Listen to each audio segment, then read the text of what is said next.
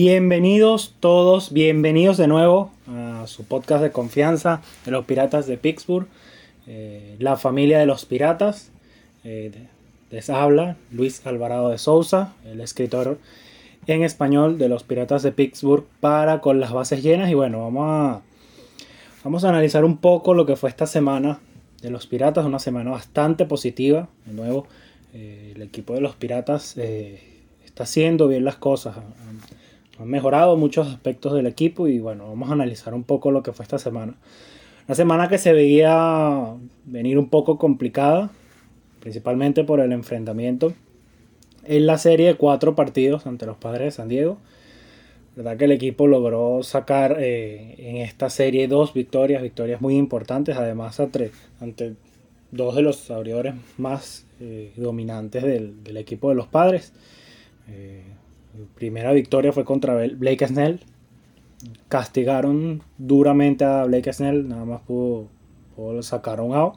Fue retirado del juego. También hablar de la segunda apertura, esta vez ante Joe Musgrove. Eh, también lo, lo, castigó con un honrón Gregory Polanco. Y bueno, división de honores en esta serie. Eh, los padres cayeron en el primero y en el último juego de la serie. El primero juego bastante cerrado.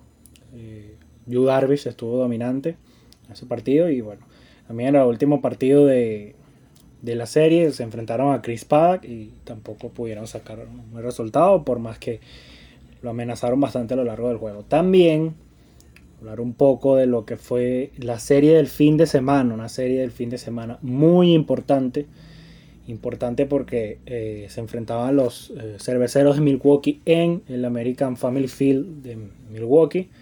Y bueno, el equipo logró llevarse dos victorias y llevarse la serie por segundo fin de semana consecutivo. La serie, eh, la, serie, la segunda, la segunda vez en esta temporada que se llevan la serie de fin de semana, la verdad. Además, de, frente a una de las eh, alineaciones más potentes, eh, también lo que y es sin duda alguna la, la rotación más fuerte de, de, la Liga Nacional hasta ahora. Visto muy sólido.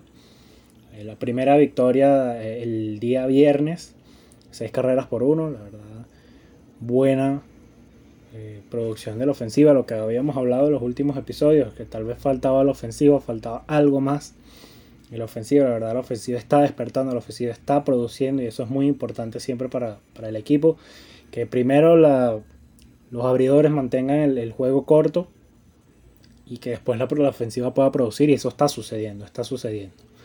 Eh, los Piratas se llevaron la victoria 6 a 1 en ese juego del viernes, como ya comentamos, y también se llevaron la victoria 6 carreras por 5 en el último juego de la serie el día domingo. Cerró en ese partido Richard Rodríguez, la verdad bastante dominante. El único juego que perdieron los, Piratas fue entre el juego del sábado. Chad Cool fue bastante castigado en su apertura. De nuevo, creo que Cool eh, no consigue tal vez eh, su momento para poder eh, los picheos para poder salir de los, problemas y bueno, fue bastante castigado, siete carreras por una esa derrota, pero vamos a analizar un poco lo que fue esta semana y, quisiera detenerme en varios nombres que fueron muy importantes para el equipo. En principio yo, yo creo hay que hablar de, de Colin Moran. Colin Moran ha sido total, totalmente decisivo, ¿verdad? Colin Moran ha producido carreras, Colin Moran ha pegado honrones, ha sido, eh, la verdad, y, con toda franqueza uno de los mejores jugadores.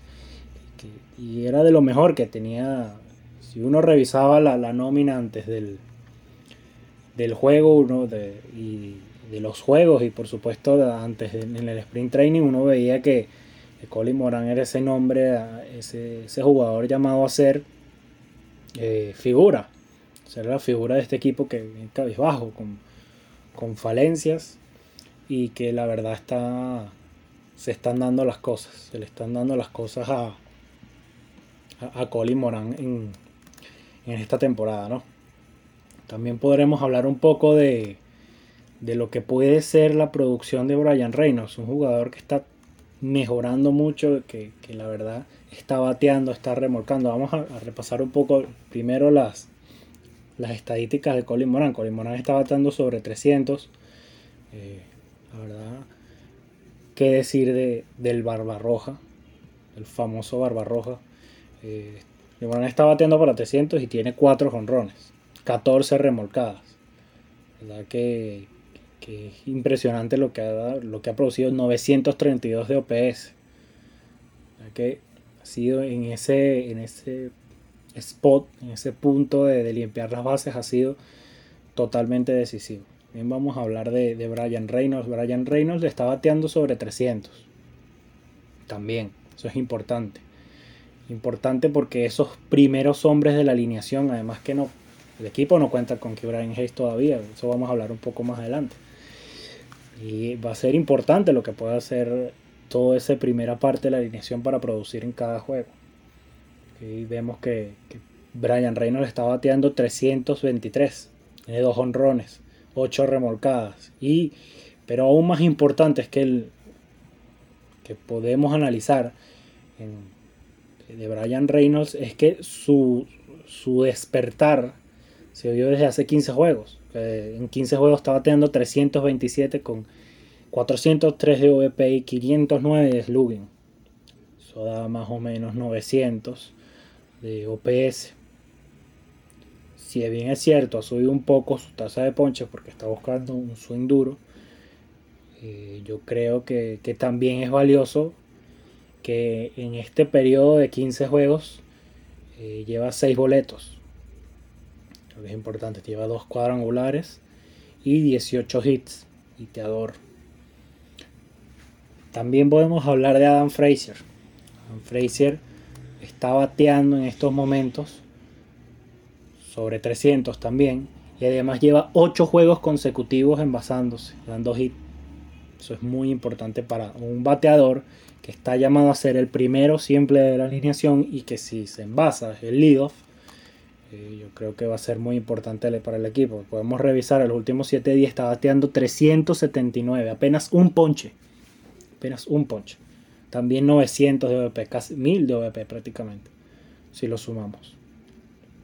Entonces es importante lo que ha hecho. Además la tasa de ponches, que es espectacular, apenas un ponche para un hombre, un primer bate es espectacular.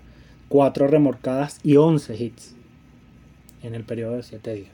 es muy importante lo, lo, que, lo que está haciendo esta primera parte de la alineación y también es un poco de las respuestas a lo que ha sido este equipo que se ha venido mejorando, que ha venido a más.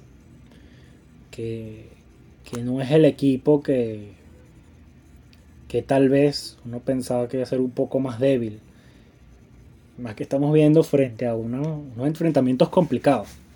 Enfrentamientos que requieren que el equipo se dé lo mejor con un candidato a la Serie Mundial y probablemente lo que podría ser eh, uno de los mayores candidatos a llevarse la división central de la Nacional como, los cerveceros de Milwaukee, ¿no? Importante lo que ha hecho el equipo. Y también vamos a apuntar que ha sido una figura bastante importante para el equipo en este inicio, que es JP Brubaker. JP Brubaker tal vez no era ni mucho menos llamado a ser el, el as del equipo, jugador que, que, te iba a salir y que te va a ganar muchos partidos, pero ha sido sólido. Eso es importante, una rotación de Pittsburgh que sabemos que tal vez no, no cuenta con las mejores piezas. Pero tiene efectividad de 1.76 en 15.1 innings de labor, permitido 11 hits, 5 bases por bolas, pero ha ponchado a 18. Además, Brubaker tiene, ha tenido una especial y una buena forma de escapar de los problemas. Lo vimos en, en el partido contra Milwaukee, en varias ocasiones que tenía hombres envasados, los hacía el fly, los hacía pegar el rodado y el equipo eh, podía salir del atolladero y, el equipo inmediatamente podía producir carreras. Es muy importante en este punto para, para esta rotación de, Pittsburgh, que bueno, sabemos que es complicado que vayan más allá de 5 innings, bueno, por las cargas de trabajo y todo lo, que conocemos del equipo que, Y esa ha sido más o menos la, la forma en la que lo ha llevado el manager Derek Shelton. Y bueno, vamos a cerrar un poco las informaciones de este podcast con Key Hayes, el prospecto estrella de, los Piratas, que bueno, se lesionó como bien saben la el segundo juego de la temporada y ha estado marginado del equipo.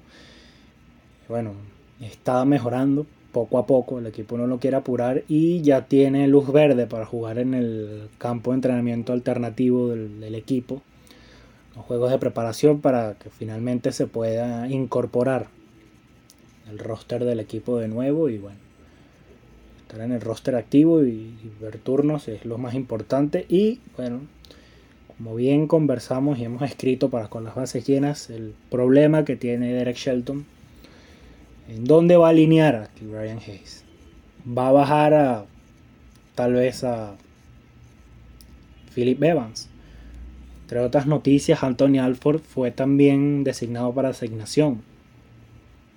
Entonces podemos ver qué puede pasar. Fue, seleccionado de waivers Kai Tom, fue el draft, el pick de regla 5 de los Atléticos de Oakland que estaba en waivers. Entonces podemos, vamos a ver cuáles son los movimientos el, el equipo en los próximos días para el ingreso de Key Brian Hayes y vamos a seguir viendo un poco de, de qué puede suceder en, en los próximos días para los piratas.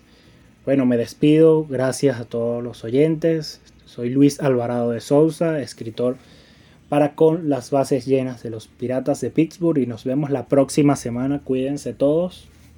Hasta pronto.